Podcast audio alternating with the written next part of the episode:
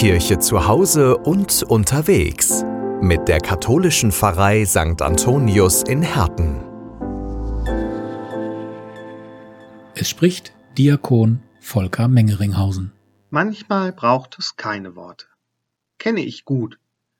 Meine Frau und ich schauen uns an und wissen direkt, was der andere denkt. Ich schaue meinen Kindern beim Spielen zu und sehe, wie glücklich sie sind wenn sie im Garten toben, im Sandkasten eine Burg bauen können.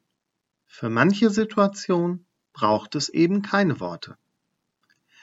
Im Evangelium hören wir vom Sohn, der hinauszieht, um die Welt zu erkunden, der sein Erbe bekommt, damit aber nicht sparsam umgeht, sondern alles auf den Kopf haut.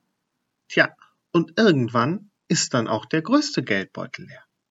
Er macht sich auf den Weg nach Hause und da sein Vater braucht keine Worte, als er seinen Sohn in der Ferne sieht.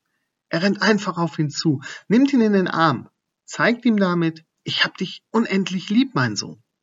Die Szene funktioniert ohne Worte.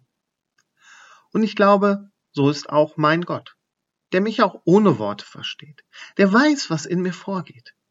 Deswegen liebe ich bei meinen Gebetszeiten bewusste Zeiten der Stille, wo ich einfach vor Gott sein kann. Da braucht es dann nicht irgendwelche Worte, denn ich vertraue darauf, dass Gott auch so weiß, was in mir vorgeht. Ganz ohne Worte. Kirche zu Hause und unterwegs mit der katholischen Pfarrei St. Antonius in Herten.